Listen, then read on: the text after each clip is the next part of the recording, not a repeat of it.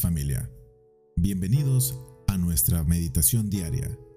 365 días al encuentro con Dios. Bienvenida familia a una nueva meditación titulada Cuando Dios me llame.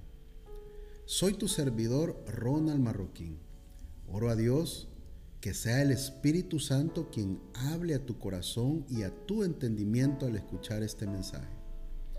Nuestra base bíblica para este día la encontramos en Deuteronomio capítulo 34, versículo 4.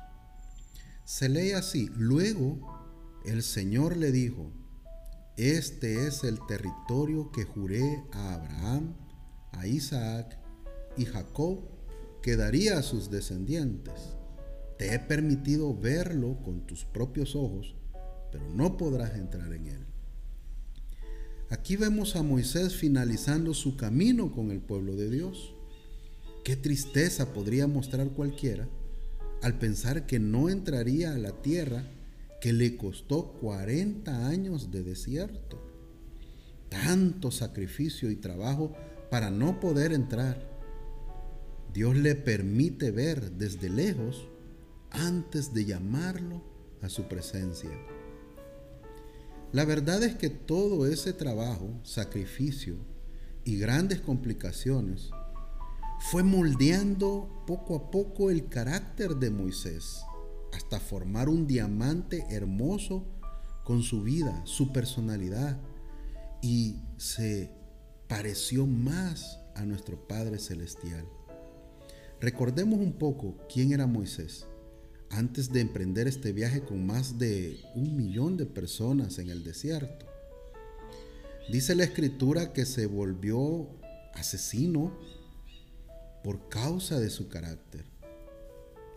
Buscando hacer la voluntad de Dios a su manera, terminó peleando y matando a un egipcio.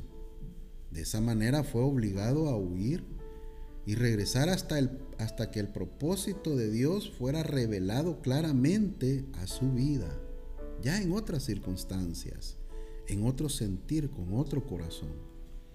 Y es que cuando nosotros no hemos trabajado nuestro carácter, no hemos expuesto nuestro corazón al, al, poder de Dios, al poder transformador de Dios, nuestra personalidad, nuestros impulsos, deben estar siempre a solas con Dios en oración, exponerlos a Él, a una reflexión diaria, a una meditación. Cuando no hacemos eso, no vemos claramente la voluntad de Dios para nuestra vida. Y podemos caer en el error de hacer la voluntad de Dios a nuestra manera, como a nosotros mejor nos parece, teniendo como timón nuestras propias debilidades, nuestro propio sentido de justicia y usando la sabiduría humana. Veamos lo que dice Santiago capítulo 3 versículos 13 del 13 al 17. Se lee así, ¿quién es sabio y entendido entre ustedes?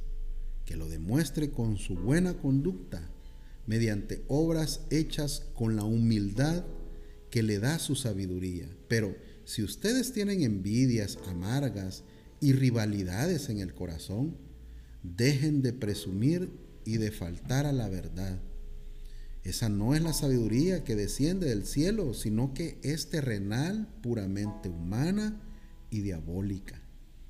Porque donde hay envidias y rivalidades también hay confusión y toda clase de acciones malvadas. En cambio, la sabiduría que desciende del cielo es ante toda pura y además pacífica, bondadosa, dócil, llena de compasión y de buenos frutos, imparcial y sincera.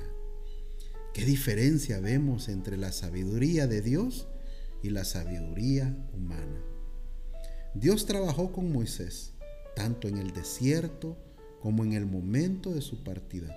No le permitió entrar a la tierra prometida, porque para él estaba preparado una mejor tierra. Una en la cual viene el deleite con Dios, el estar con el amado para siempre. Nunca veamos los no de Dios como injusticias, castigos desagradables o acciones duras en nuestra contra. Dios es amor y todo lo que hace es para mejorar nuestra vida. Dios había llevado a Moisés usándolo grandemente, pero también sometiéndolo a la presión que lo convertiría en un candidato precioso para el reino de los cielos, tanto que en cierto momento Moisés es identificado como un hombre manso. El libro de Números capítulo 12 versículo 3 dice, a propósito, Moisés era muy humilde, más humilde que cualquiera o que cualquier otro sobre la tierra. Ese es la verdadera meta que Dios tiene con nosotros. Esos logros espirituales que nos transformen completamente. Debemos confiar, confiar, en su palabra y reconocer que solo Él tiene nuestra vida en sus manos, que el trabajo hecho no quedará botado, que todo lo que hicimos en otros, seguramente Dios lo encaminará hasta que se cumpla el propósito, aun si ya no estamos a causa de estar con Cristo, que es mucho mejor que estar en este mundo caído. Oremos. Gracias Padre por proporcionarme todas las herramientas para mi cambio. Sé que mi destino es estar contigo y en ello me alegro. Ayúdame a identificar todas aquellas actitudes que me impiden volver mi carácter como el tuyo. En Jesús, amén. Gracias familia por haber estado atentos todo este tiempo de meditación y caminar con Cristo todos los días. Bendiciones.